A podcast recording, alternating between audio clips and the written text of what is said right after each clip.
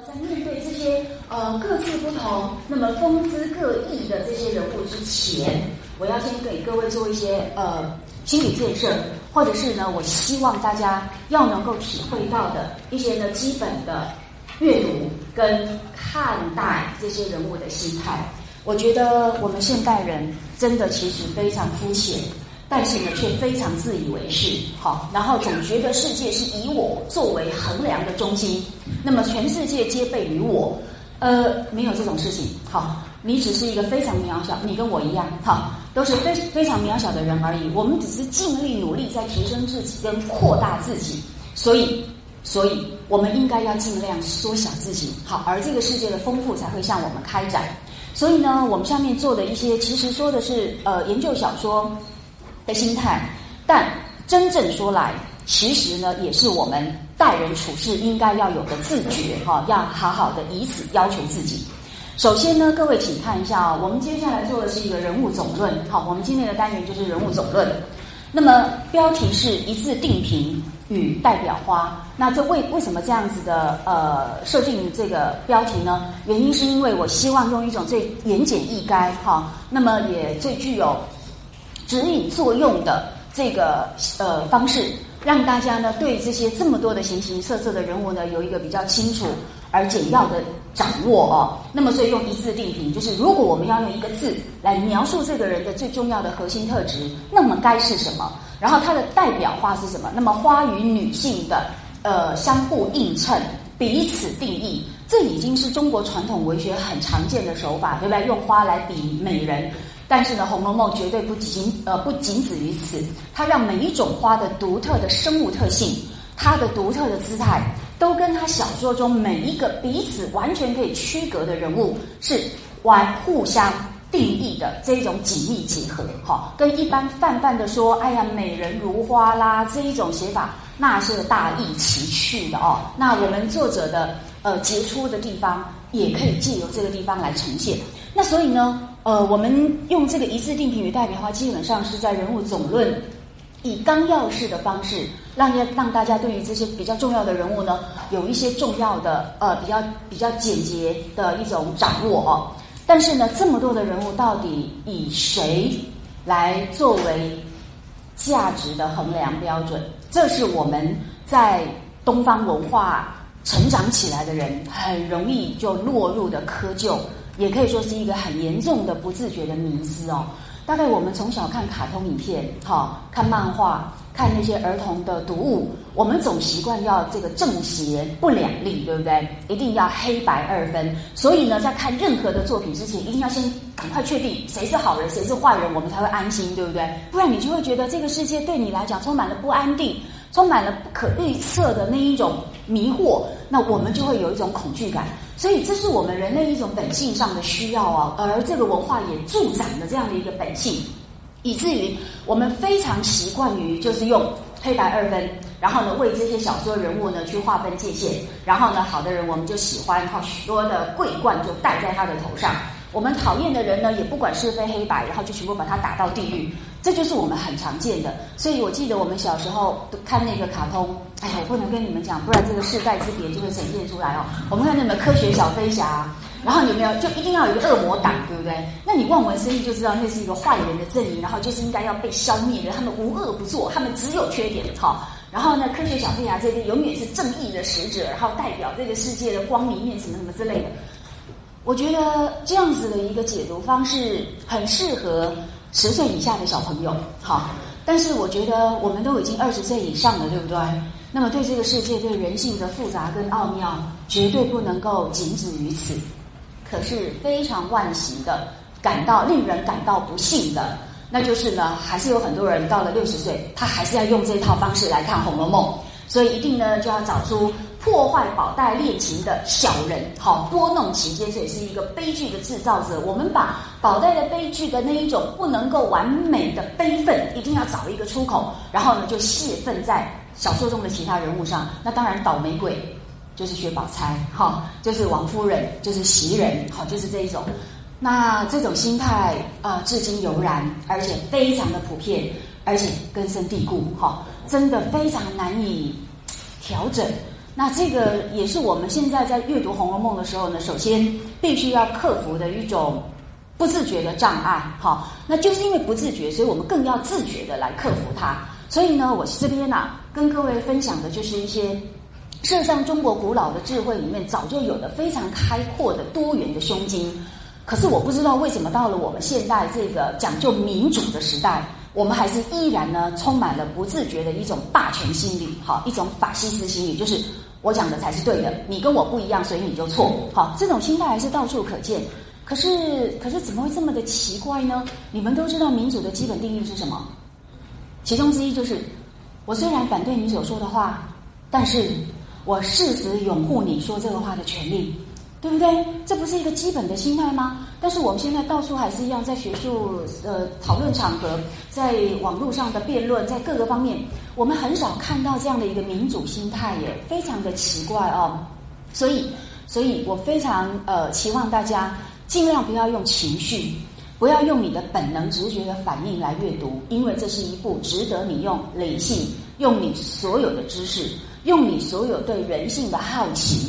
去面对的一本书哦，那么你用情绪跟直觉，只是会在呃蒙蔽以及阻碍你深入它、理解它以及从它获益的可能性好。所以呢，这个是希望跟各位分享。那来，请各位来看一下啊，这个是《庄子·齐物论》。你看，两千多年前，道家的老祖宗他就已经告诉我们说，呃，凡物无成于毁。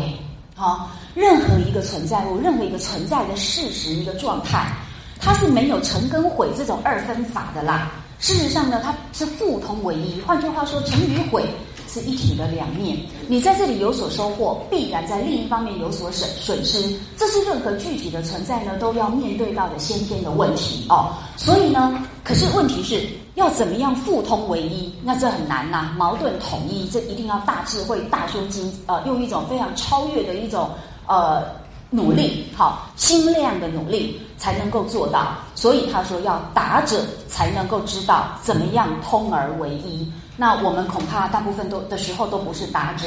那么既然如此，我们更要随时的锻炼自己，而锻炼自己，这真的是一个鞠躬尽瘁哦，永无止境的过程。所以呢。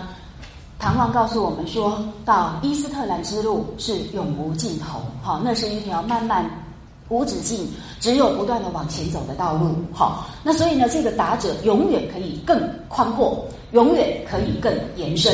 所以我们来看看呢，在这个通向无限的这个地平线的道路上，可以怎么样来不断打造自己的心胸？他说啊，要怎么做呢？我挑了几个关键词哦，来跟各位分享。这也是我大学时候读这个《庄子·齐物论》的时候印象最深的地方哦。有没有注意到这个篇名就叫《齐物论》？什么叫齐物？万物平等。好，这个万物不只是具体的大自然万物，就是包括这世间的形形色色，好，包括各种不同的价值观、观念、思想，乃至于任何一个存在物的特特质。他们事实上呢，从某一个角度来讲，在打者的眼光当中，他们都是平等的。我觉得这个胸襟真的是非常的重要。这个两千多年前的这个庄子，恐怕都比我们更具有民主的胸襟哦。这个真的是我们现代人要感到惭愧的。那么各位往下看哦，所以他说打者之通为一，那么该怎么做呢？是以圣人和之以是非。好，这个是第一个关键词，就是说是非是什么呢？是非其实不是对立的，它彼此可以用一个态度把它打通，那么提升到他们其实是平等的地位，所以要用一个和字来加以呃调解哦。然后呢，修乎天君，各位注意一下，什么叫修乎天君？这个君就是呃天平，好，那天平两侧永远不是在平衡状态，那都是因为人的成见、人的价值的判断的记录。可是这个世界有一个更高的天平，那个叫做天君。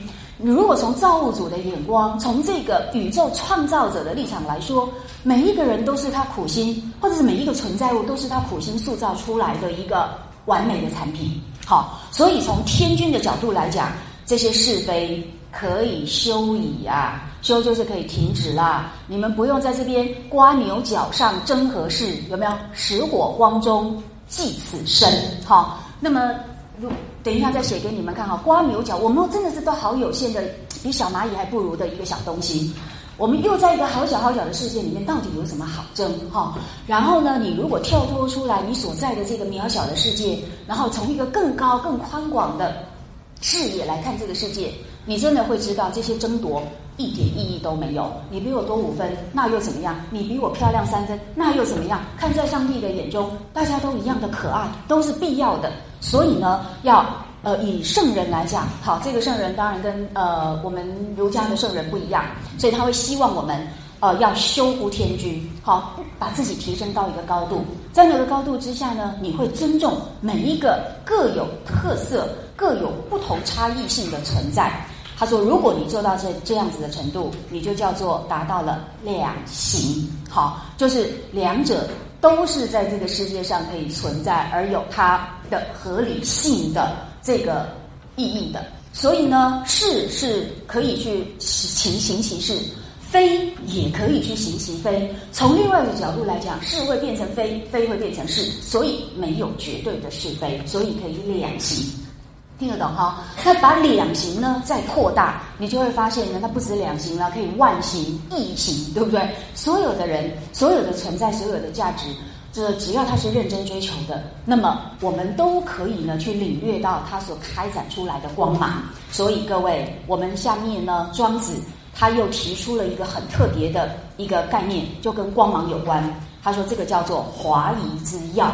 好，什么叫华夷之耀呢？哦，原来我们平常所看到的光都是来自一个定点，对不对？来自于一个固定的光源。可是，在这个固定的光源之下，我们能够看到的面。就只有那个角度所打出来的那个光明面，好光照的面，你只会看到那个层次。可是，可是只有这个面不足以展现这个事物的全貌。你必须要把这个光源呢打破它固定的焦灼，而让它呢呃用各式各样的角度来投射。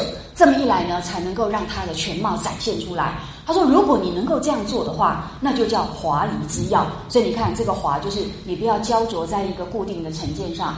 这个世界不是只有一种角度。那么你用这个滑动的光源，那么多角度的那么投射之后，你会看到的世界就完全不一样。那这个仪式就会是告诉你说，这个世界没有确定不变的东西。好，你从不同的角度去投射，你看到的面就不一样。所以你怎么可以说这个就是唯一正确的？好。”所以呢，用这个华夷之药啊，就是圣人之所图也。就这个圣人，当然指的就是说要不断的呃提升他的奇物胸襟的这样的一种人，这就是他无限追求的一个最高价值。所以下面他又引了几句，我觉得这也是很有意思的话哦，叫做“为事不用而欲诸庸”。那怎么样能够达到华夷之要呢？请各位看一下，什么叫“为事不用而欲之诸庸”哦？为事就是。执着于此，这个为就是你有所谓。那么为什么呢？是就是此，就是你坚持某一个定见。好，然后呢，你不用把这个卫士的这种坚持把它放弃掉，不要一直坚持在某一种呃非如此不可，只有这个而已的这种心态。然后呢，放弃掉这种呃片面的坚持，然后欲诸庸，这个欲就是放的意思嘛，你就把它放在哪里？放在一个庸庸，其实就是跟天君啊、两行啊都一样，就是放在一个平衡的一个呃协调的状态。那么这么一来呢，你放弃掉这个单方单一的坚持，然后放在一个更全面的平衡之中，那么这时候你就可以有真正的华夷之药的光亮。然后呢，就让你看到什么叫做互通为一，好，你就看到一个更完整的一个大道的全貌，好，这个叫以明。所以各位，你们可以看到这边呢，不断的用到光耀的这个意象，可是呢，它不断在提醒你，光芒不是只来自一个光源，好，那么这个不能来自一个光源，是要靠你的心去运作，然后不断的去转换，然后你才能够达到所谓的两行跟修护天君，哈。那我想呢，假如说，呃，一个道家的开宗祖师都这么努力来告诉我们说，我们人可以做这样的努力，好，而他自己也努力做到了，那么我们是不是也可以从中得到一些启发？那当我们在面对《红楼梦》中的人物的时候，当然也可以说呢，当我们在面对我们现代社会这么样纷扰的形形色色的意见的时候，我们是不是也可以自觉的做这样的一个理性上的要求？然后呢，时时刻刻提醒自己，我们还可以努力的方向。那么，所以呢，下面我就补充了一段话哦。其实呢，就是把这样的一个心态放到《红楼梦》的阅读。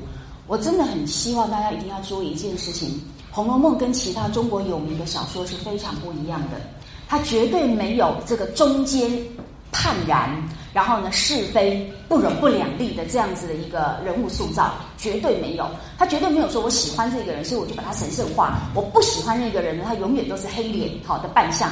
那《红楼梦》绝非如此。可是很不幸的是呢，呃，中国文化传统跟人性的刚刚说的一种安全的需要。我们很不自觉的在读《红楼梦》的时候呢，都用这样的一个简化的二分法来看待。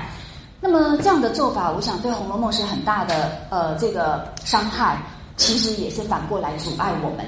那么你会发现在西方啊，他们对于小说学事实上有很深刻的反省，反而是我们一直呢面对明明是一个伟大的著作，我们却一直偏偏停留在十岁的这个境的层次哦。那这是真的，我们要反省的。所以各位，请看一下，这个是非常有名的，大家都很熟悉的米兰昆德拉。好，那他是一个非常经验丰富的小说创造者。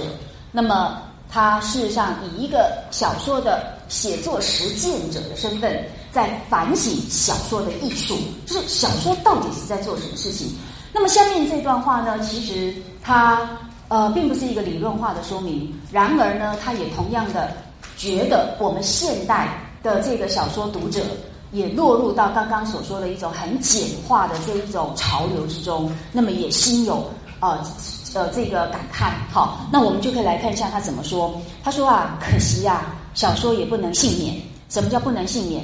它就是不能幸免于我们这个时代习惯于用简化的方式来看待人生、看待世界。所以呢，不能幸免的小说，它也被简化所统领的白蚁大军好好啃了一顿。好，所以各位，我们不要再做白蚁大军中的一员。好，我们千万不要再用那一种呃十岁小孩子的一个眼光来看待《红楼梦》。好，所以呢，在这个白蚁大军已经太过阵容浩大的一个主流之下，我们可以稍稍的飞出来。然后我们可以呢，用蝴蝶，用呃其他有翅膀的更美好的、更高的生命来看待《红楼梦》啊。所以呢，这个米兰昆德拉很感慨，这一群呢由简化所统领的白蚁大军呐，它不仅简化了世界的意义，也简化了作品的意义。好，我觉得这是我们现代人恐怕都已经面临到的一个全球化的状态，全球化。另一方面，并不是好事，因为它就是简化各个民族跟各个文化的多样性哦。它只用一个标准来把所有的世界打通，可是这说实在的，会更加的呃伤害了这个世界的丰富哦。所以呢，米兰昆德拉作为一个小说家，对于这样的一个文化趋势，其实是很有感慨的。那么，所以他回到小说本身来说明，他认为小说的精神就是什么呢？就是复杂的精神。基本上，小说就是要追求复杂。他要让你看到你所不了解的世界，基本上发现世界就是小说要做的工作。这是米兰昆德拉的一个呃，可以说是他的一个对小说的根本的认识。所以他认为每一部小说，我觉得应该加个形容词哦，每一部杰出小说哈，因为小说也有时候也分好几个层次嘛，对不对？好，所以我们应该说，每一部杰出小说其实都对读者说，事情比你想象的复杂。那这是小说家该做的工作吧？你想象不到的复杂，那么打开呈现给你看，然后让你呢更深的思索哦。所以事情比你想象的复杂，这就是小说的永恒真理。好，那么可是很不幸的是，就在简单快速回应的我们现代的喧哗之中。这样的真理已经越少，好，越来越少让人听见了。我们喜欢很简单、快速就来，呃，对一个问题下判断，好。那么因为这样子可以不不停滞我们的脚步。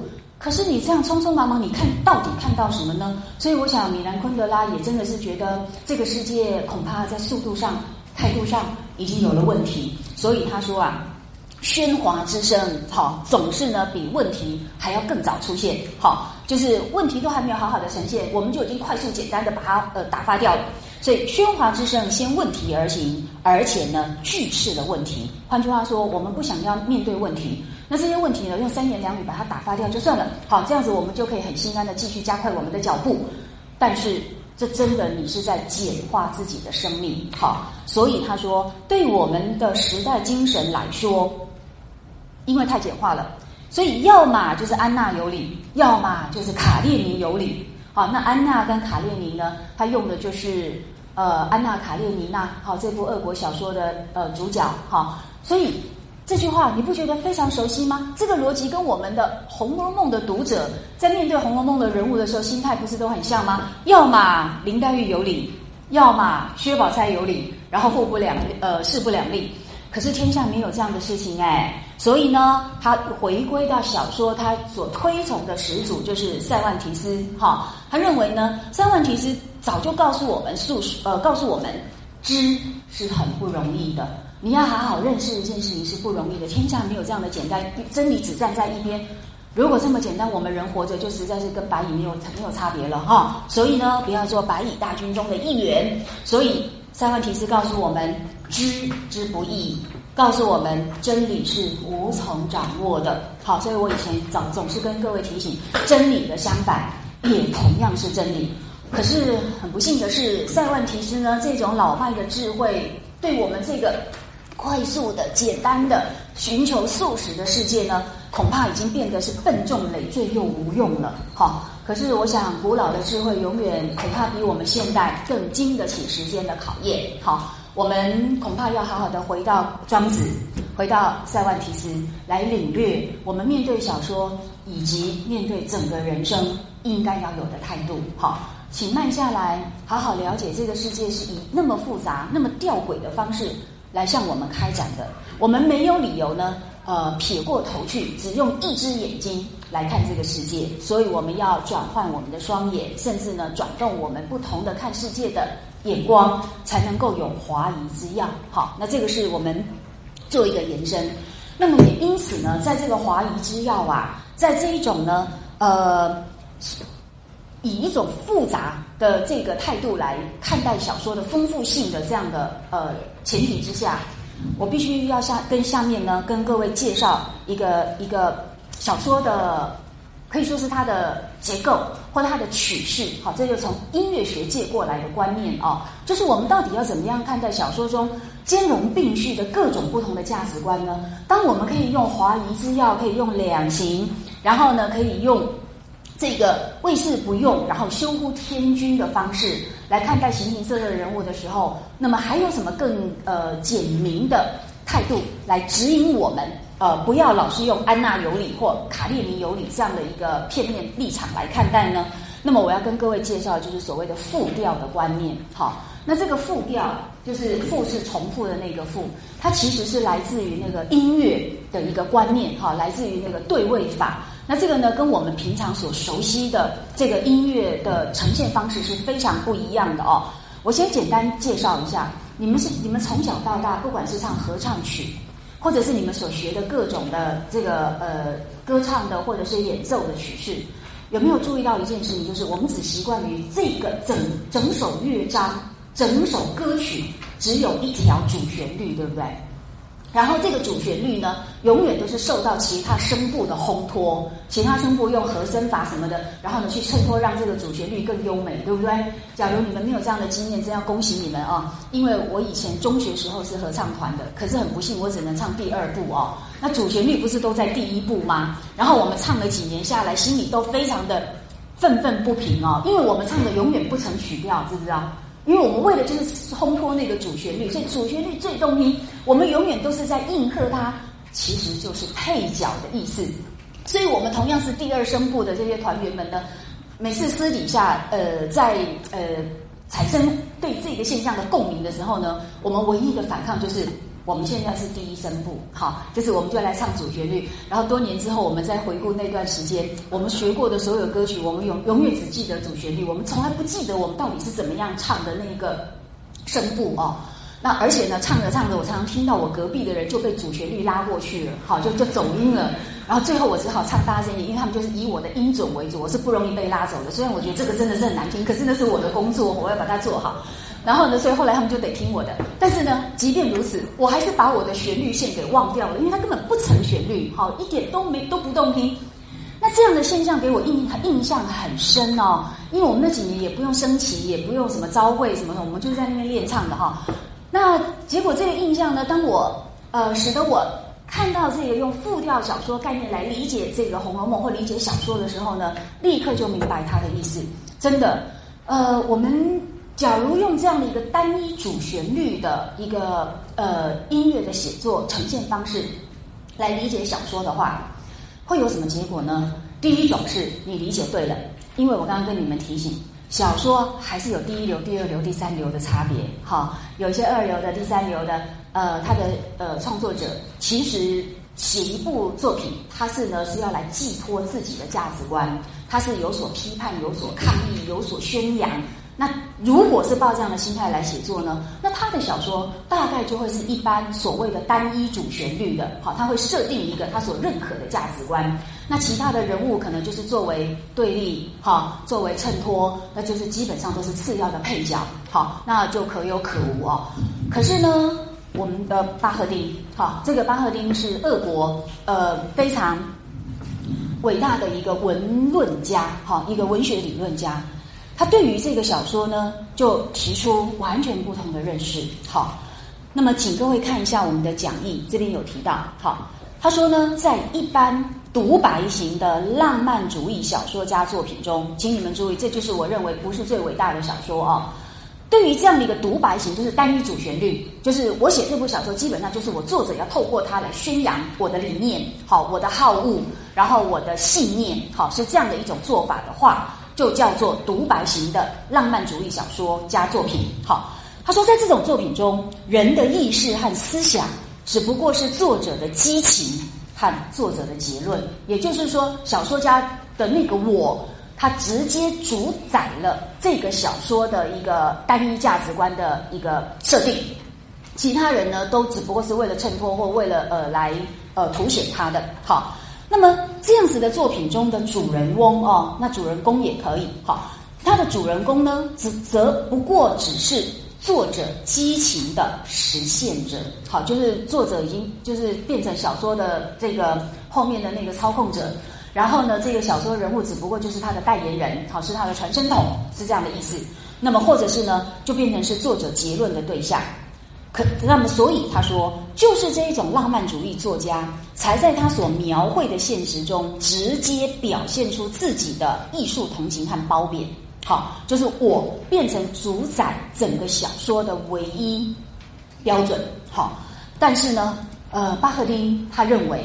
在欧洲小呃小说的发展历史当中，有一个非常了不起的作家，他突破了这样的一个窠臼。好，那么他给他很高的一个评价，那就是杜斯妥也夫斯基。好，我们台湾翻成杜斯妥也夫斯基，我们就照这样的念法。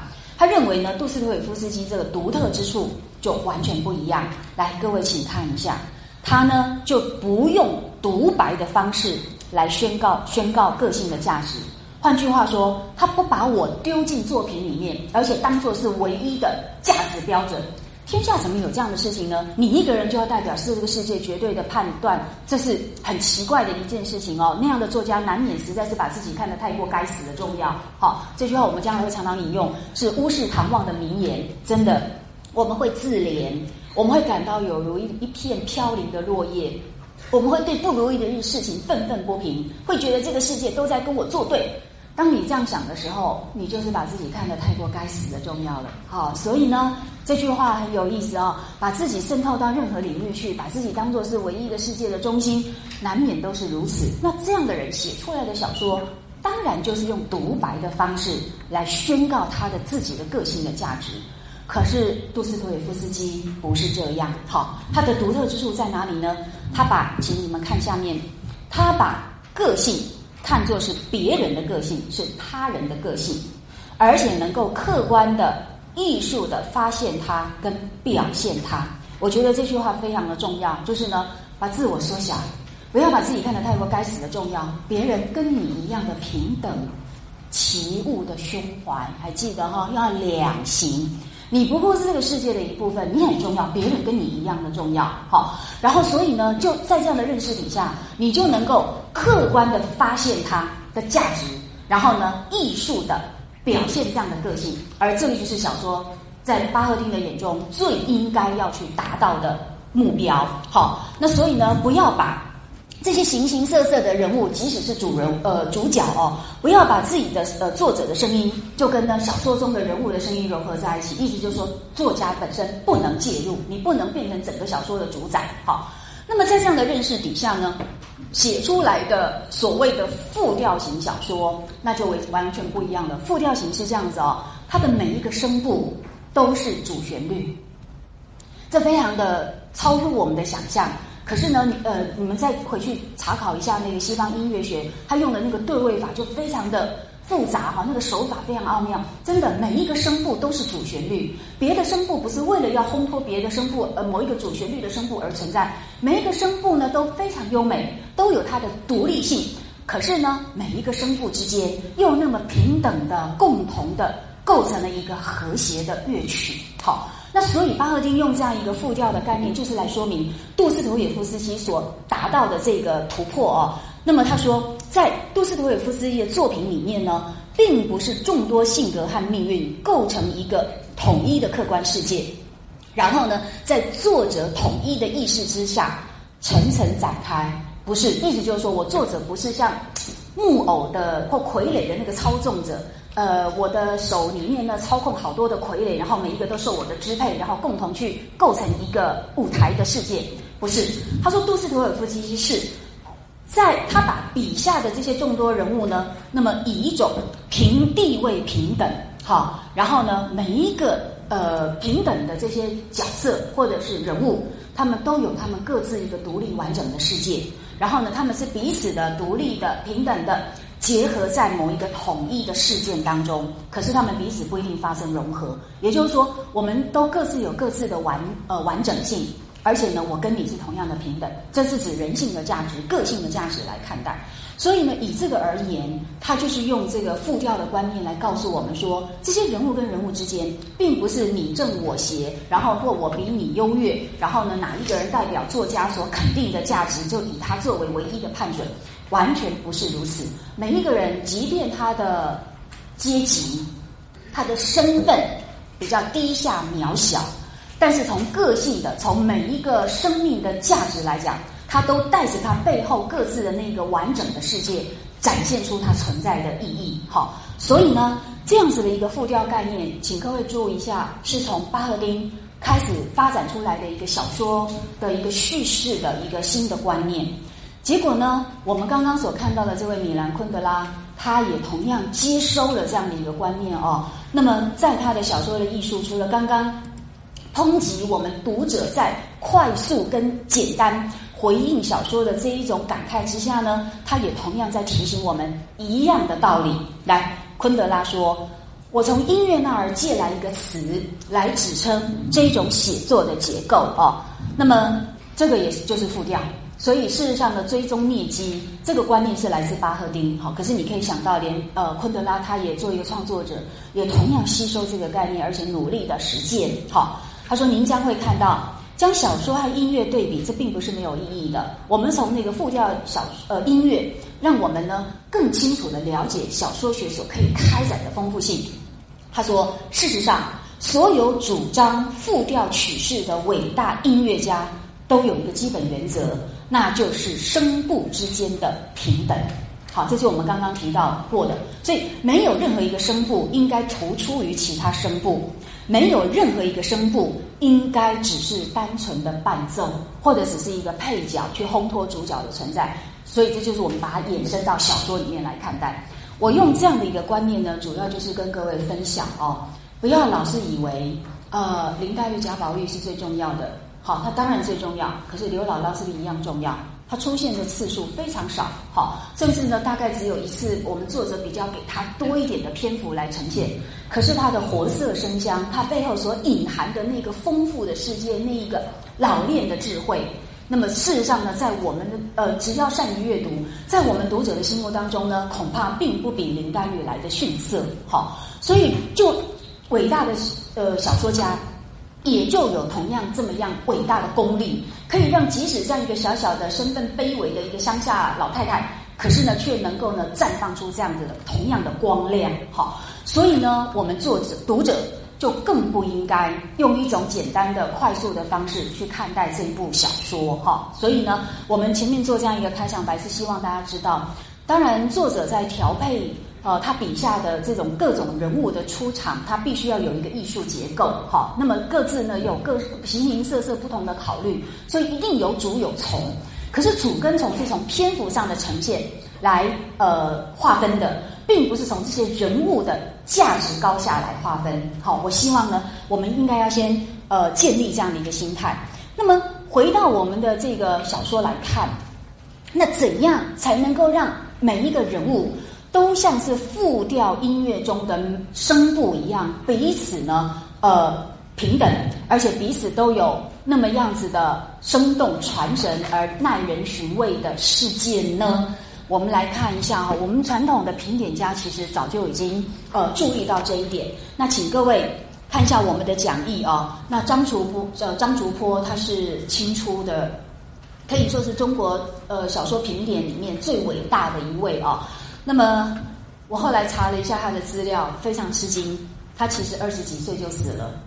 好，可是他的这个评啊这个《金瓶梅》什么，那简直就是评点学里面。大概是最巅峰的一位，所以古人真的是比我们实在是杰出优秀的太多哈，所以我们真的要努力一下哈。好啦，那张楚波呢，他就在《金瓶梅》读法里面就有提醒我们，来，请看他的第四十三则哦，有提到，事实上呢，呃，这跟小说学当然是有关系的哈，所以呢，请各位仔细看一下。他说：“做文章不过就是情理二字，就是你一定要合情合理。好，那情跟理当然不是只有唯一的，它会因人而异。不同的世界的情跟理就会有它自己的脉络。我们要进入到那个脉络底下呢，才能够好好掌握。小说家当然也是如此，他必须很了解刘姥姥的背景。”他的人格特质，他才能这样的塑造他，而且又跟贾府做这样的融合，那这个都不是一件很简单的事情。所以他说，这个呃，今作此一百回长文，好，这个指的是《金瓶梅》。他说呢，其实也都是情理二字。那么这里这边请各位看一下哦。他说，一个小说家他必须要做到什么事情呢？就是于一个人心中讨出一个人的情理，那么则一个人的传。好，就得以，那么就是这个人的传记，这个人的最生命最重要的精华，你就能够掌握得到了。那所以你就要从他的心中去讨出他的情理，请注意是他的情理，不是你作者本身的情理，懂意思吗？也不是嗯主主角的情理，不是的，是这个人的情理。就是在这样的意义上呢，使得这些呃被掌握到他生命的情理的这些呃角色跟人物彼此就获得了平等性，好不好？所以呢，我们呃从这一段也可以很清楚的看到，他事实上已经隐隐然触及到一个道理，那就是不应该让小说家或者是小说家不应该让自己用自己独白的声音去介入，好，把自己当做是小说世界的唯一的天平。这个是恐怕就是一个大错特错。你的你这样一做呢，小说的这个失败率就会很高。那些人物就会变成是你的传声筒，他本身没有他的情理，当然就不会生动，也不会迷人哦。这个是请各位要注意的一件事情。好啦，所以呢，呃，能够做到这一点的呃小说，虽然前后夹杂众人的话，但是呢，这个被讨出一他的情理的人一开口。就是这个人的情理，那么所以由于讨出这一人的情理，那么也才作者也才让他开口哈，所以这么一来呢，才会有这么丰丰富的一部小说。那么另外呢，也有呃大家很熟悉的一位怪杰啊，就是金圣叹哈，他的那个评点什么才子书，我们都呃有多少有一点印象。那他也特别提到类似的说法，所以我把它整理在讲义给你们一起参考。那么不止《金瓶梅》如此，他说《水浒传》也是哦。他说《水浒传》写一百零八人的性格，那真的是一百零八样，对不对？那如果别的书啊，就算他写一千人，大概都会是一个样子，那就是所谓的独白型的小说。可是呢，复调型不一样，它会让每一个人都获得真正属于他的声音，属于他的生命姿态，展现出只有他才能够探索到的这一种生命的这个内涵。所以呢，别的小说会让人家觉得。不耐读就在于这里，因为你读完了就觉得就是这个样子，好，而不能让我们不断的寻幽探胜，不断的去挖掘原原来我们看不到的东西是这么的迷人，好，那所以呢，我们从这个呃张竹坡还有这个金圣叹的话呢，主要就是希望呃大家可以理理解到，原来呃我们中国的传统评点对于小说的认识，事实上呢。境界也不完全只呃，如我们现代人所把它简化的情况。可惜的是呢，现在的潮流让我们越来越追求快速跟简单，而这恐怕都是一件我们应该要醒思的现象哦。那所以呢，呃，既然连《金瓶梅》还有《水浒传》都已经可以用这样的一个复调的方式去理解，《红楼梦》更该如此。老实说，我觉得《红楼梦》比起《金瓶梅》跟《水浒传》。它其实更让我们感觉到呢，各个生物之间互相平等而多彩多姿的形形色色的那个人性风光，哈。所以呢，我们在这样的一个呃理解之下，那下面呢，我们就要进入到每一个人的所谓的一次定题跟它的代表化的整理。各位回到《红楼梦》第五回，我记得我们去年的时候上《红楼梦》有跟各位提醒过，请大家回想一下。在曹雪芹的笔下，他把他众多的金钗以什么标准来划分正负右负的等级？还记得吗？是不是就是阶级？有没有正册的十二金钗，全部都是出身贵贵族阶层，对不对？连乔姐儿根本就前八十位一点都不重要的一个小小的女孩儿，她也在正策里面，你就可想而知。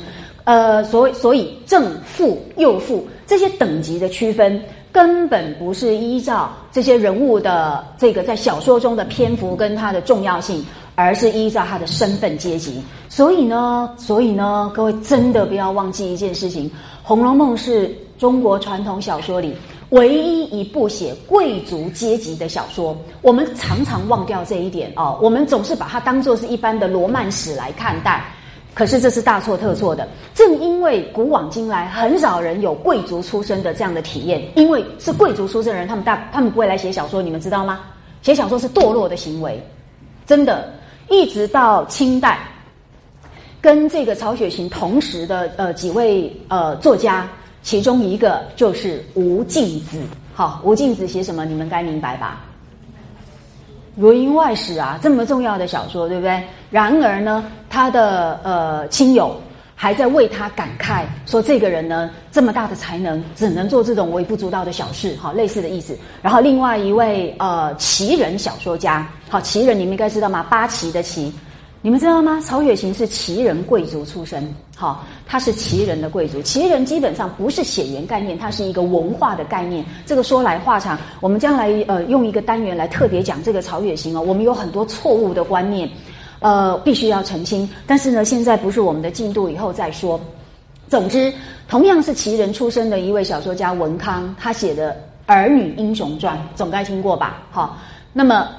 但是很不幸的是，文康自己也深自忏悔。他说呢：“我无能去参与比较伟大的工作，就是经史、注经跟这个写历史。我竟然在写这种那个呃拜官野史哈。他们其实是把小说看得非常低的一个等级的。所以呢，就此而言，各位你们真的一定要注意，他们的世界跟我们是非常不一样的，他们的价值观跟我们现在价值观恐怕。”更是南辕北辙，所以你用今天的价值观去衡量的话呢，常常就会误解，你会给他太多的过度评价，也会给他呢过度的某些批评。我觉得这些呢都不能够探得那么呃这个其中的呃真正的意义哦。所以我希望大家一定要不断回归到这一点来思考。那既然是唯一的贵族小说，那到底贵族是什么？他们在想什么？他们的精神世界是什么？他们的生活形态对他们的心灵跟他们的情感结构所塑造出来的特色是什么？这个恐怕都不是我们这种平民出身所能够理解的。这就是我认为啊，我们常常误解《红楼梦》最大的问题所在哦。但是要克服这一点真的很难。那所以呢，我们以后再说哦。只能希望大家尽量先从刚刚我们的开场白来理解一下。呃，至少曹雪芹以一个普世的经典大师来说。他对他笔下的人物基本上是平等看待，好，这个是我们绝对还是可以认定的。但是呢，如果回到他的出身背景来讲，他是深深打上他的阶级烙印。对他来讲，阶级根本上就是天经地义的一个对于人在社会上的划分。那么不一定是他们人格价值的划分，可是绝对是他们有这个阶级高下的不同哦。所以你们可以看到，政策全部都是贵族小姐，然后呢，副册。就是呢，比较是像呃这个呃香菱有没有？那香菱她出身暧昧，她是不是其实也是好人家的孩子，对不对？只是呃被拐走，然后就失去了身份，然后沦落于这个卑女贱籍哦。那真的是很可怜的一个女孩子。那她呢，因为身份有这样子的滑动，就不容易呃清楚判分，所以放在副册。那右副册有没有注意到？是不是就是晴雯跟袭人有没有？那他们都是什么样的身份呐？都是卑女，卑女就是贱籍，知道吗？那个身份是很低贱，他们甚至没有法律地位，他们我们完全都是属于主人的财产的。好，那这个呢，当然呃，就决定了很多他们在小说中各种行为的一个很重要的依据哦。你要判断他们是什么样的人，必须要把这个依据考虑进来，好吧？那我们既然呢，呃。希望大家要了解到《红楼梦》很特别，它真的是一个贵族小说，而贵族世界绝对是依照阶级所建立起来的。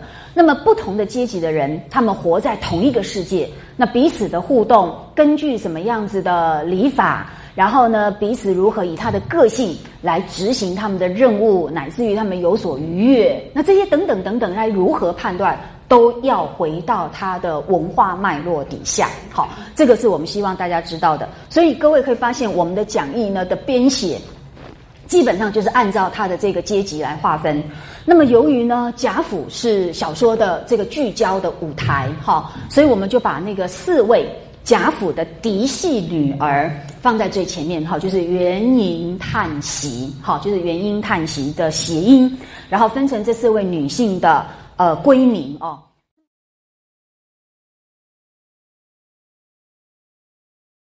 其中呢，我们就按照他们的排行。各位要注意，排行不是依照房，房就是指一夫一妻所构成的那个小家庭单位。呃，对于这种呃传统大家族来讲呢，他们的排行哦是同辈的排行，就是跨越不同的各房。然后呢，彼此按照年龄先后呢，再去进行排行的。好，那各位你们可以看到，元春、呃，迎春，再来是探春、惜春。事实上呢，这四个女孩子她的出生根本就是四个不同的母亲，有没有？好，那所以呢，可是他们其实就是以古代的那个辈分的观念，然后所以他们是一基本上还是照这个呃年龄顺序来加以排序的。那所以我们按照这个顺序来看哦，元春是谁的女儿？是王夫人，好，是王夫人是这个正配夫人所生哦，所以呢，身份当然就是呃呃，当然就是非常的这个正统，这个没有问题。好，那贾元春呢，她基本上在我们小说一开始的时候就已经缺席，那原因是因为呢，她年纪轻轻，呃，十几岁就入宫，那么这样的一个呃情节，请各位要注意。反映的就是旗人文化，好，那旗人文化是这样子的，他们呃八这个清朝的这个朝廷的这个制度啊，有对于女性有一些这样的一个要求，他们叫做选秀，好，选秀女。那么选秀女就是说八旗啊，啊，这个后面很复杂哈，所以我我只简单的来说，就是呢八旗家的女儿呢，大概十三岁到十六岁之间，就全部要造册，然后要到宫中去被阅选。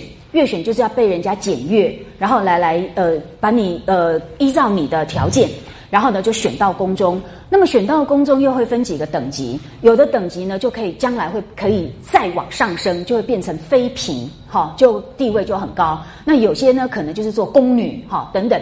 那这个等级我是呃详细说我们就不说了哦。所以呢这就是选秀女制度底下，我们所看到的元春，她的这个呃情况哈，就是反映这样的一个背景。事实上，你们应该也同时该知道，呃，薛宝钗是如何来到贾府的，也是同样的文化背景，她也是要去选秀。好，那只是在这个过程中，不知道为什么到了贾家暂住，结果一住就住很久。好，那这个大概是曹雪芹为了要把这些男男女女哈少男少女结合在这里，然后呢，运用了他们当时现实社会制度的一种合理性，然后呢，让呃宝钗名正言顺来到贾府哦。那但是为什么他后来一直就没有进宫哈，或者是参加月选？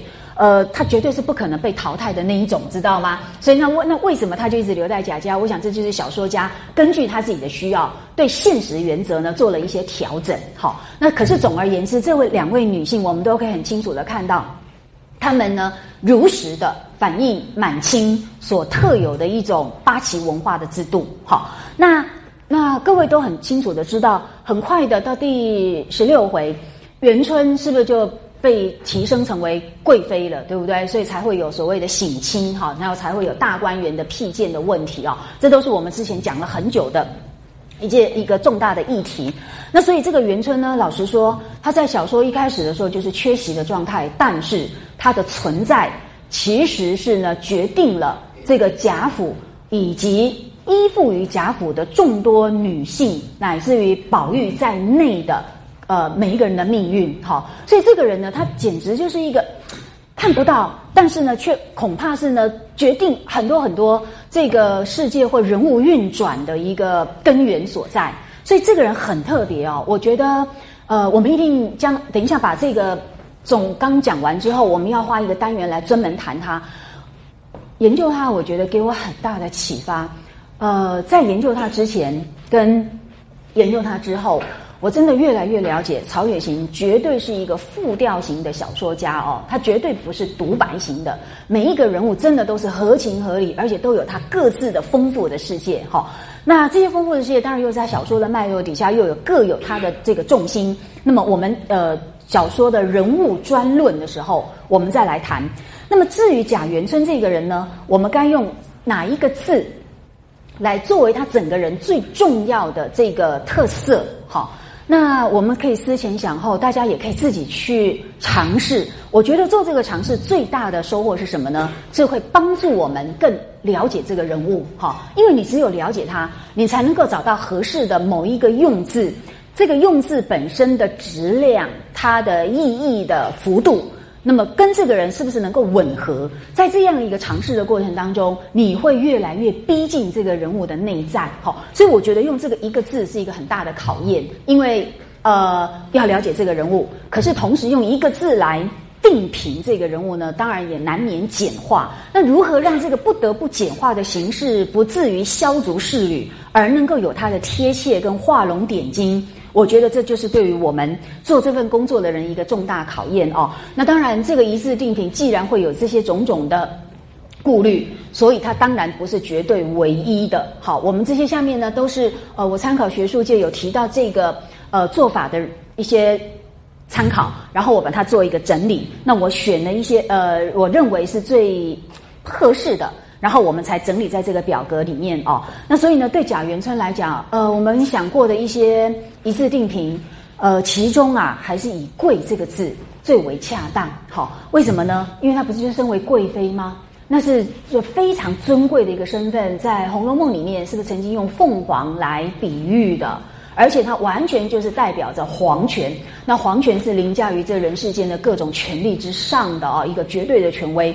那么用这个“贵”字呢，不但彰显他的身份，而且这个身份所衍生出来的权利，所以我们才会说他会决定小说中好多重要人物的命运，就因为呢这个“贵”字，哈，因为皇权凌驾于父权之上，所以呢，那么少男少女的命运，当然最主要就是由父权所决定。那现在又有一个高于父权的君权，你就可想而知，他才是最后真正的命运的决定者哦。然后呢，这个“贵”字，我想就大家参考一下。如果你们还有别的更好的呃考虑，我们也欢迎大家提出来，我们都可以再讨论哦。那目前呢，我们就先用这个“贵”字来作为元春的一字定评。那么至于它的代表花是什么，呃，这个我做过一个专题的研究。那么在这个研究之前，就我所看到的学术界的相关的人物讨论啊，对于元春的说法呢，没有一个很明确的答案。那么只有提到什么呢？呃，只有在元春的人格，或者是在小说中的一些角色地位的讨论的时候，有提到元春跟石榴有关。好，那讲到石榴的时候呢，它的讨论的重心就是石榴的果实。那你们知道石榴的果实有什么特色？它跟拔蜡很像，好，它的特色是什么？很多籽。那确实在六朝哈，六朝有有有分南北朝哈，在北朝的一些呃史传的记文献记载里面，呃出现过的石榴呢，不外乎就是取其多子哈的这个象征意义。那当然啦，身为皇宫中的呃这个妃嫔，那多子，尤其在传统的父权文化底下，是不是基本上也就是对母亲的一个地位的保障，对不对？好，母以子贵，所以呢，基本上他们都希望女性能够多子，所以石榴本身就是一个吉祥的物品，然后呢，作为馈赠，作为一种祝祷也常用的。那么我看到的比较呃。比较有议题性的，也比较讨论扎实一点的文章呢，大概就是用这样的一个石榴的角度，然后呢来分析这个元妃哈的一些呃情节啊。但是我认为这个恐怕比较不切合哈。那么应该来讲，第一方面，石榴的果实跟花是两种不同的概念，虽然都来自同一个植物哦。那这是首先我们必须要辨明的。那么辨明这个差异之后呢，回到这个代表花来说，那么元春确确实实它的代表花是石榴花。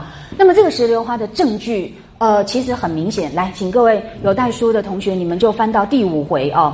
那么我用我们的这个版本的话，就在八十七页。好，在那个第五回贾宝玉神游太虚幻境，那么在看到各个女性的命运预告的这个图衬当中。判词里面就非常清楚的告诉我们说，来元春的判词是二十年来辨是非，榴花开处照宫闱。有没有注意到榴花已经出现了？好，所以很明确，呃，元春的代表花是石榴花。那么它的重要的人物意涵所来自于石榴花的特性，并不跟，就是说。并不跟石榴的多子有关，好，这个是完两个完全不同的概念，所以我觉得石榴的果实我们可以把它放在一边哦。真正要考虑的是，那为什么用石榴花作为元春的代表花？那石榴花有什么特性？好，以至于跟元春的各种的人物构成发生了一个互相呼应，好，这是互相补强的关系。那这个呢，就是我们要切入的一个要点。那么更有意思的是什么呢？呃，我记得我们去年的课有特别提到，或者忘了提到，现在补充哈，就是呃，大观园是因为元春而设立出来的，大观园根本就是皇权的直接的体现，而这个皇权来自于元春的身份地位，那个是在四百九十一页，好，第三十一回，如果有同学带书来的话。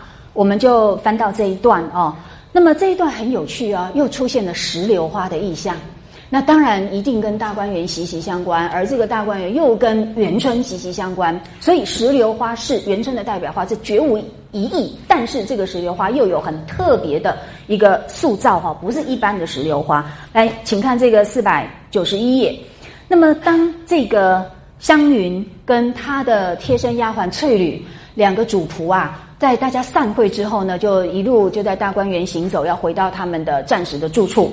那因为看着园中的景致，然后就涉及到石榴花。来，请你们看一下，就在倒数第第七行哦。我们从倒数第七行开始看起，就是翠羽就看到说，哎，呃，这个荷花还不开，可是这些荷花和咱们家池子里的难道是一样的吗？也是楼子花吗？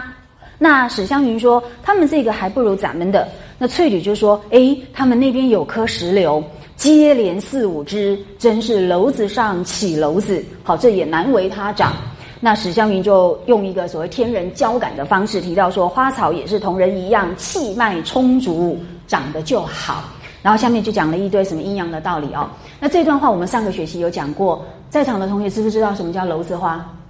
有的人知道吗？哈，那很特别哈。呃，我们在这边还是画一下好了，因为有的同学，你们不要一一听到我要画图就开始笑，好不好？这让我非常的挫败哈。好，那个基本上楼子花是这样子的。呃，其实我们，我等一下，我我请你们，不晓得我的档案里面有没有带来？有，好，所以不要笑我。我们再看一次啊，来，这是朱槿的楼子花。有没有看到？这是很正常的一朵花，但是从花心里面长出来的这个雄蕊、雌蕊，是不是又变成一个花梗？然后又开出一朵小朱槿花。所以这就好像盖楼房一样，一层上面还有一层。但是因为朱槿花很呃比较硕大，所以当它又开出楼子花的时候是下垂的。好，那这是呃其中的一种。另外，我再请你们看其他的楼子花哦。来，请看这个是蔷薇，这个蔷薇是福岛，呃，因为发生了辐射的感染所造成的基因突变，好，所以楼子花本来就是基因突变，所以它很难得。那这这朵花是还正在萌生中，好，你看周围的那一圈花瓣就是正常花的花瓣，但是你看从里面是不是又开出一个花苞出来？有没有？好，那这个花苞呢，再往下看，慢慢的就会越来呃越成长啊，你看。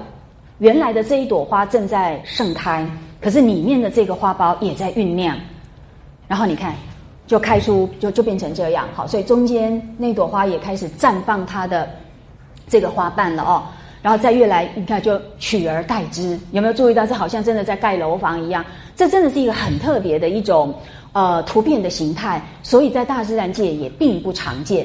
所以呢，大观园这里啊，曹雪芹真的用了很特殊的观察。然后呢，跟它的叙事的需要加以整合哦。然后呢，就所谓的楼子上起楼子，来，你们看越越到几天之后，那下面原来的这一朵花瓣都已经逐渐凋零，那上面这一朵呢，就越越来越硕大哈，然后也越来越盛开。好，那就此而言呢，回到我们的四百九十一页，好不好？请各位注意一下，我们之前画过一个表格，那这个表格呢，就是在比较说史家跟贾家。在他们的家世上面，请注意哦，这边用天人交感的原理说，花草也是同人一样，气脉充足，长得就好。所以气脉是什么？就是你的声势，你现在的那个呃，你的权呃这个权势地位哈一样。如果你越健康越壮大，那你开出来的样态就越不同。那把这个家家族的这个声势跟这个植物生长结合在一起。那所以你看哦，史家，我们简单画一下哦。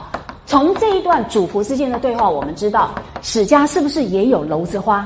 好，这个楼子花又可以叫花上花，又可以叫做那个重台，好重台，好石榴重台荷花，这个都是古人的用语。那各位，请看这一段，我们简单说一下，史家有开楼子花的是哪一种花属？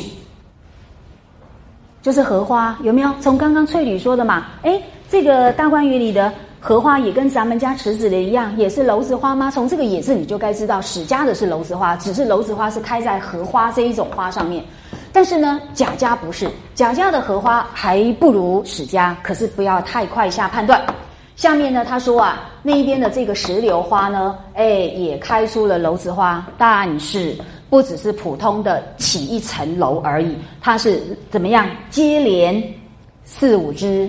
楼子上起楼子，这这个简直是奇观呐！我告诉你们，这是绝无可能的事情。好，因为呢，这种开法接连四五支，这下子就要来卖弄我的，可不可能呢？绝不可能哦！所以楼子上起楼子，这样一层已经是大自然的极限。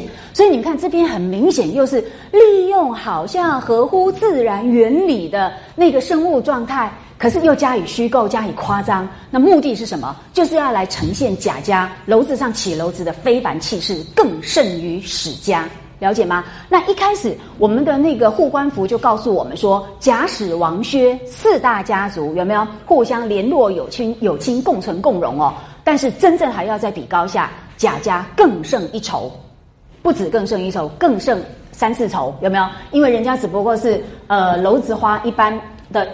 呃，多一层，但是呢，史家呃贾家的石榴花却是接连四五枝，所以你可想而知，这个差异就是由什么而决定呢？由贾家出了一个皇妃，好，这个皇妃的身份呢，那就凌驾于其他呃跟她相提并论的家族之上哦。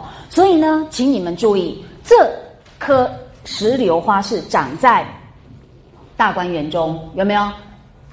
现在他们是在大观园中啊，所以这个石榴花呢，是在大观园中开出这个接连四五枝，楼子上起楼子的这个特殊的样态。那当然，其实隐隐然就是双关于贾家出了一个元春的皇妃哦。那因此呢，才会能够取得更高于史家的这种声势，那就是气脉充足的一个体现。好，那那为什么又要对元春？的这个封妃做这样的一个既合乎自然情理，但是又加以虚构夸张的一个塑造呢？那当然是别有用心，其中的含义呀，我真的是要在研究过之后呢，真的不免赞叹，但是又深深感慨。真的，我们的曹雪芹太了解这个世间辩证的法则，这个世界绝对没有唯一的真理，所以无成与毁，有成就有毁。好，所以福兮祸之所伏，有没有？祸兮福之所以。人世间的道理，真的，各位一定要注意一点，不要想要好处全拿。世界没有好处全拿这件事情，你又要美丽，又要健康，又要聪明，又要优秀，又要什么什么之类，天下哪有这样的好事啊？你们从小到大，哎，回想一下，对于祖先，对于这个庙宇里面的神奇，我们都做过很多的祈求，对不对？把那些祈求的内容全部整合，有一天你就会忽然发现，好贪心啊！我们什么都要好的，然后呢，我们都最希望是最完美、最幸福，然后的最最优秀、最突出的。可是天下怎么有这样的好事呢？所以，当你呢，呃，迎接了一个尊贵。就不要忘记，你同样要在别的地方付出代价，而这个代价有可能非常惨烈。哈，所以当我们贾家开出了这个楼子上起楼子的这一种石榴花的同时，背后的阴影事实上是会非常让人感到惊恐，而这个是我们在羡慕人家或甚至嫉妒这种呃权势人家的时候，恐怕都不知道的。所以哦，所以我越来越知道。每一个人都有他的地狱，哈，每个人都要他面对，都有他要面对的弱点，都有不为人所知的痛苦，所以不要太随便去批评人家，也不要太随便去嫉妒人家或讨厌人家，这些都是我们在一个没有华夷之要的情况底下很容易犯的一种情绪化的反应，哈。那这个说来话长，我们接下来呃有讲到这个元春的专论的时候，我们再详细来谈，哈。我真的是觉得对于元春的这个封妃。然后这样子的所谓的烈火烹油，鲜花着锦，其实呢背后所隐含的阴影是让我感慨万千，所以越来越能够坦然接受上天所给我的一切。好，呃，不要不平，不要嫉妒。不要怨天尤人，真的，你现在所拥有的就已经是最好的，千万要记得这一点。好，那这个呢，背后有隐含很多的体验跟很多的思考，不是这三言两语、三言两语就能够传达的。但是呢，先给大家一点点基本概念，以后我们既有元春可以得到很大的体现。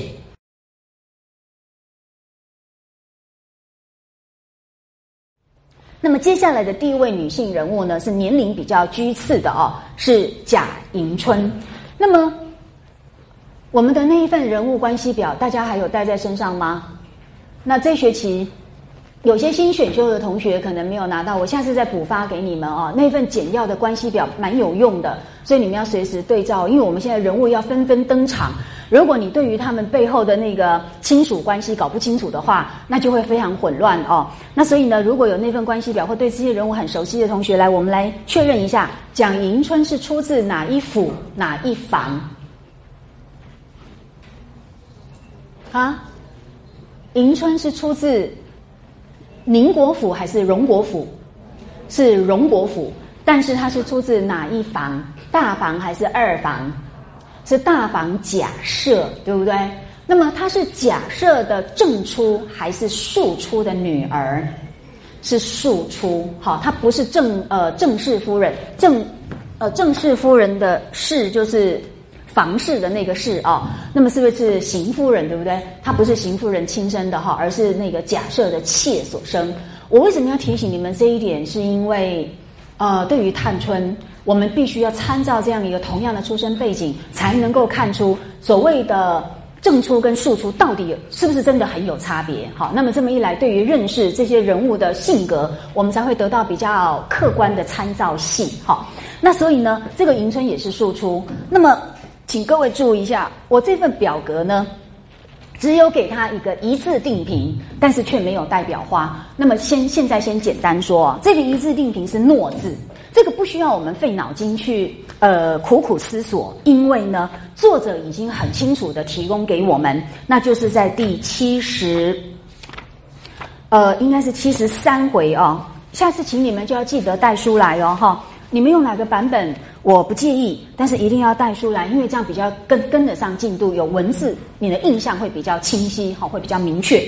第七十三回的回目有没有？回目就是我们作者为这段情节的呃夺要的叙述啊，夺夺要的一个呃提示提示。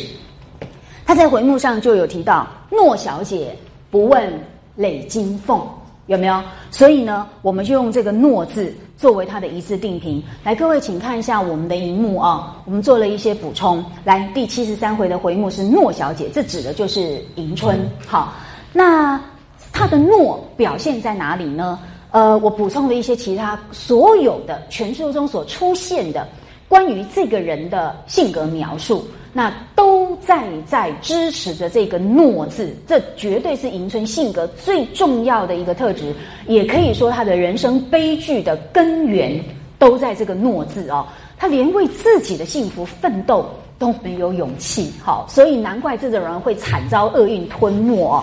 那么我们来看一下之前之后好多回都提到相关的描述，我觉得这些呃评语都非常简短，但是画龙点睛，你们自己呃要注明一下、补充一下哦。来，请各位看一下，我觉得最精彩的是第六十五回，这个星儿不是被拨过去伺候贾琏在外面偷取的尤二姐哦，然后呢对尤二姐介绍他们家的各个姑娘呃太太的时候。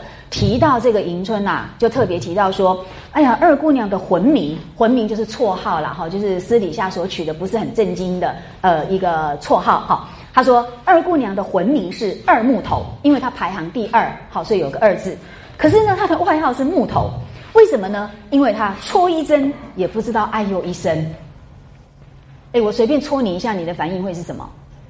我想是最本能的反应，应该就是哎呦一声嘛，对不对？然后立刻闪躲嘛。好，这基本上是任何一个活生生的存在物都会有的反应嘛。可是迎春非常的奇怪，他竟然是戳一针也不知道哎呦一声。有一个人已经，已经几乎是在一种死亡状态，才会没有这种本能反应嘛。所以你看哦，木头真的是非常贴切的一个比喻。你们知道木头是不是就是死亡的植物的遗体？好，所以呢，完全没有生机，没有任何一个生命该有的一种动态的反应。好，所以这个木头其实真的是画龙点睛哦。于是，于是这样子的一种人格特质，他当然会遭受到外呃外在各色各样力量的侵逼跟凌压。你们要注意，人的本性是这样。我真的提醒大家，这不是他人品不好。不是人性呃本身有什么太大的罪恶，而是人性如此。因为当大部分的人都没有反省能力的时候，他跟别人的相处自然而然就是得寸进尺。他不是故意的，但是就因为你没有适当跟他说不，他就会多走一步，然后呢就越来越侵犯到你的权益。而当你又不懂得反抗或动呃懂得去呃提醒对方。那就是你不断的在自我缩减，而最后就是把自我给吞没掉哦。所以，我们这位可怜的迎春，我真的觉得他的性格就就决定了他的命运。哈，性格决定于命运。我觉得在他身上实在是看得非常的，呃，觉得这是一个很惨烈的对这个真言的体呃一个一个体证哦。这宝钗呢也提到过哈，在第五十七回提到过说，迎春是个有气的死人。连他自己都还尚未照管齐全，意思就是说，那就更照顾不来寄住在他那里的邢岫烟，好了解吗？那所以各位你们看，有气的死人是不是跟木头如出一辙？好，根本上就认为他已经完全连人类的基本本能都没有，比如说保护自己啦，对于不合理的对待若呃加以抗议或反击，这个他都已经丧失掉这样的本能反应，所以真的非常奇怪哦。然后再来，邢秀烟也说二姐姐。也是个老实人，也不大留心。好，所以这个人呃的人格特质都辐凑到同一个核心。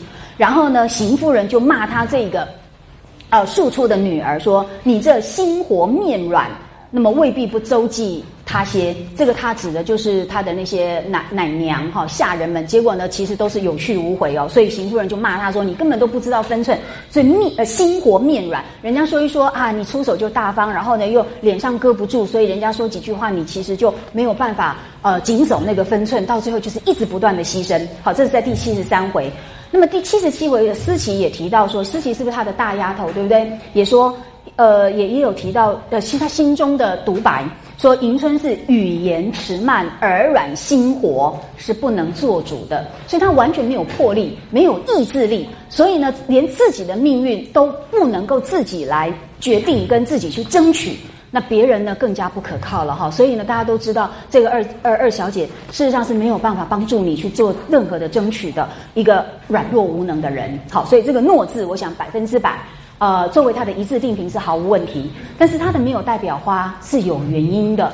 这种人，哎，请你们告诉我，木头还会开出花来吗？不会，这就是他没有代表花的原因。那至于这样的现象该怎么去理解，我们等到人物专论的时候，迎春论的时候再说。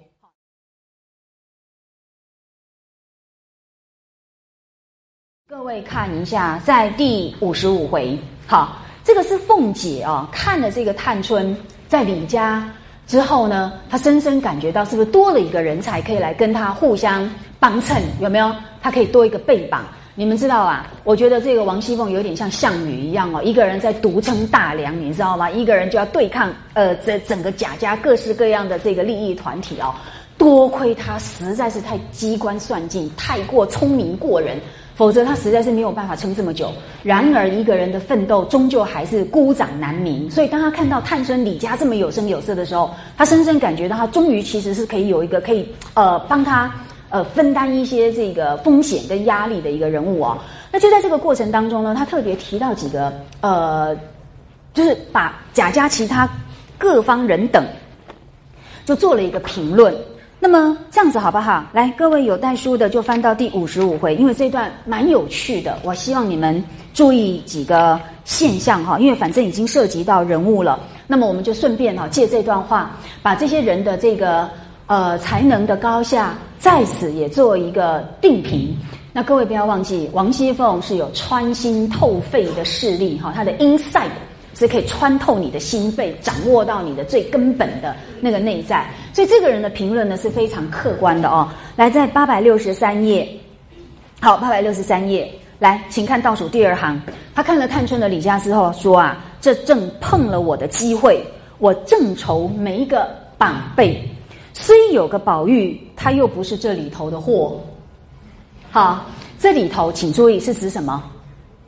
这里头的货，注意哦，一一定要清楚掌握。人家讲话的时候，他的标准在哪里？你不能用你的标准来理解他，这就是很粗暴的，会去扭曲别人的原意哦。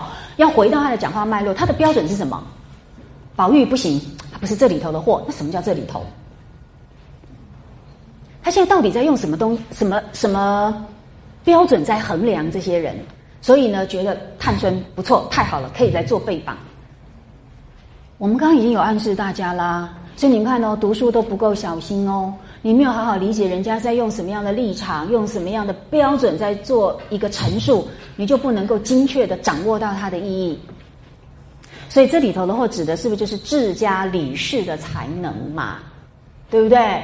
好，这个要弄清楚。所以宝玉当然不是，宝玉不是整天只想玩吗？对不对？然后姐姐妹妹都不要长大，都陪我在大观园里面就做快乐的生活，对不对？虽然他也知道这不可能长久，不过没关系，鸵鸟心态人人都有。哈，他只要觉得活，只要这样快乐一天就算一天，有没有？这就是宝玉。那这种人大家都知道，所以哎，这不是这这个不可靠。好，所以我们不要算他一份子。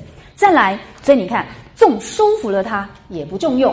再来呢，大奶奶是个佛爷也不重用。这个大奶奶是指谁？是李纨。好，那李纨是个寡妇，还记不记得她不是青春丧偶，却槁木死灰，一概无见无闻，什么都看不到，什么都不想。反正我做一个寡妇，我就活在我这一个小小的枯井里面。这就是呢，她身心认同。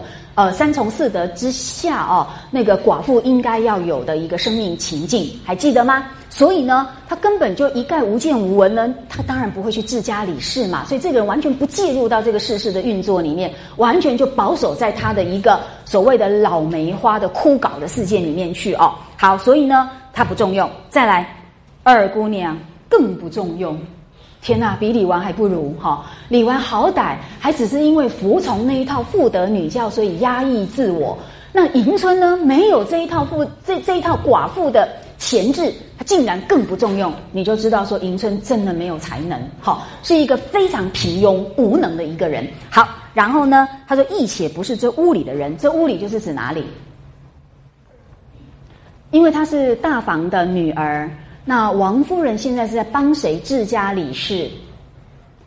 不是讲错了，凤姐，凤姐在帮谁治家理事？是帮王夫人。那王夫人作为二房，可是因为受到了贾母的信赖，是不是把治家大权交给她？那王夫人因为事情又很忙，所以呢，又把呃治家的权利又下放给凤姐，有没有？所以凤姐才会有这么多可以呃好好发展她才能的机会哦。那所以对她来讲呢，呃，她也不算是。王夫人这一支，所以又有一点点不不同房的隔阂哦。可是当然最重要是她没有才能。他说四姑娘小呢，各位注意一下，四姑娘是谁？是惜春，请注意，在这里我们的王熙凤并没有判断她才能的高下，而只提到她哪一个存在的特质小。小的意思没有高下之分吧？就是因为年龄很小。那年龄很小代表什么意义呢？我们讲到喜春的时候再说。那我我得多说一句话。我觉得做完这些人物论，呃，做做做做完这些人物的研究之后，事实上我真的最心疼的就是喜春。好，我觉得他的悲剧真的是非战之罪哦。其他每一个人的悲剧都有他的人格，呃，要负责的地方。但是喜春，我真的觉得他真的是活生生。被现实所扭曲的一个很独特的病态人格。好，那这个我们将来个别人物论的时候再说。好啦，那下面呢，蓝小子更小，好，就贾兰也不算。那这个环儿更是撩毛的小冻猫子，好，不要理他。好，所以他就觉得怎么搞的，同一个娘肚子里面跑出探春这种什么凤凰跟贾环这种猥琐的小冻猫子。这也实在是天差地隔，完全不符合生物学的原理哈。好，所以基因实在太会捉弄，对不对？基因的变异简直让我们看到这么样的一个呃奇特的景观。所以他说：“我想到这里就不服哦。”下面请你们再注意一句话：再者，林丫头和宝姑娘她两个倒好。哎，这有趣喽！很多人都没有注意到这句话，可是我发现这句话，我觉得太太太重要了。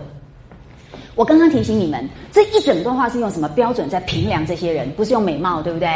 不是用你的呃什么做事的才能，对不对？他用的是什么标准在评量？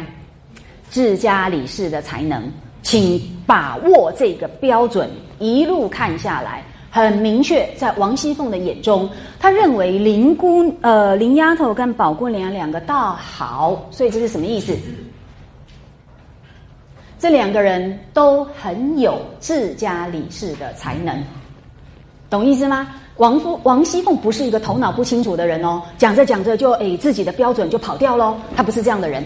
假设在这样的呃，我们认假设我们都接受这一点的话，那么他的林丫呃林丫头和宝姑娘，他两个倒好。这句话的意思就是告诉我们说，林黛玉不是我们一般读者所以为的。只会关在潇湘馆教鹦鹉的念诗，好看着落花，哎，在那边悲叹。不是的，他事实上具有治家理事的才能，这个很超乎我们一般读者的诶领会，对不对？所以哦，不要忘记大大观园。或者是《红楼梦》中的众多人物，我一再提醒你们，他们都是原型人物，他们都有非常丰富的面相。我们的读者不应该把它扁平化，只用一个面相来看待他们，请用华夷之药，不要放过作者在各处所提供给我们的宝贵资讯哦。所以，林黛玉跟薛宝钗在治家理事的才能上面是可以相提并论的。好，这一点请你们注意。好，那只是他们为什么不适合来帮忙？呃，王熙凤管家呢？各有各的理由，但是有其中有一个理由是共通的，请看下面一句：偏又都是亲戚，就是亲戚就不好介入到人家家里面的事啦，知道吗？因为清官难断家务事嘛，这确实是一个人情上面蛮为难的哦。所以这两个人不适合来帮王熙凤，好，所以不好管咱们家的家务事。那另外还有两个人各自不同的理由，所以都不适合来帮忙王熙凤哦。一个是美人灯儿，风吹吹就坏了。好，这指的是谁？林黛玉就是体弱多病啦，外面风吹一下，她又要卧床三天哦。那这个当然不适合让她诶这个忧心操劳，对不对？那另外一个呢，就是拿定了主意，不干己事不张口，一问摇头三不知，这是他做人处事上面的一种呃明哲保身。好，可是我觉得不完全是明哲保身，而这其实是在一个复杂的人事环境底下，我们都该学习的一种待人处事之道。这个指的是薛宝钗，所以他既然呃不干己事不张口，你当然就很难去问他哦。所以一路用删去法，最后只剩下一个是王熙凤呢，可以呃互相为背绑，共同来支撑这个家庭的，只剩下了谁？三姑娘一个，好，那就是探春。所以你看，心里嘴里也都来得。你看哦，心里是指他。内在的那个才能，他的心思的那个细密哈，跟他的那个呃精准。那么嘴里就是他口才又好哈，懂得那个谈话各方面的分寸，而且又是咱们家的证人，请你们注意，咱们家的证人是指什么？我刚刚已经提醒你们了，探春跟迎春刚好什么都是庶出，对不对？探春不就是赵姨娘所出吗？跟我们刚刚提到啦，好，但是但是请你们注意。对于他庶出的身份呢，我们王熙凤完全不提，反而认为他是正人。所以我要提醒你们，庶出跟嫡呃跟正出没有我们现代人所以为的那么大的差距，因为他们都姓贾，懂吗？流的都是贾家的血，都是我们贾家的子孙。所以对他们来讲，你的母亲是是呃正室夫人还是呃这个妾？差别并不大，她就是证人，请你们要注意。所以很多的《红楼梦》的人物评论说，探春为什么会那么的尖锐？好，玫瑰花嘛带刺哦，说他就是因为有自卑感，然后只要一碰触到他庶出的身份，他就很敏感，所以就会反击比较激烈，等等等等这样的推论。我认为这个推论是不正确的，他一点都不自卑，他根本不需要自卑，他也不会为这种出身而敏感。这一种人光明正大。不会去在乎这一种所谓出身，这种不是被人所决定的那种问题。这个根本跟探春的性格以及探春的真正的身份归属是不合的。好，所以这个证人，请你们要特别注意哦。然后呢，再加上太太又疼他，好，就是王夫人真心疼他，虽然不是他的。呃，肚子里生出来的，可是呢，王夫人就是有这样的呃宽宏大量，而且有世人之名，懂得这位女孩子的优秀跟她的呃苦楚，然后非常疼她。这个我们上学期都提过哦。所以总而言之，王夫人算到后呃算到后来，呃王熙凤算到后来，那么就是探春是最佳跟他搭档的一个李家的人选。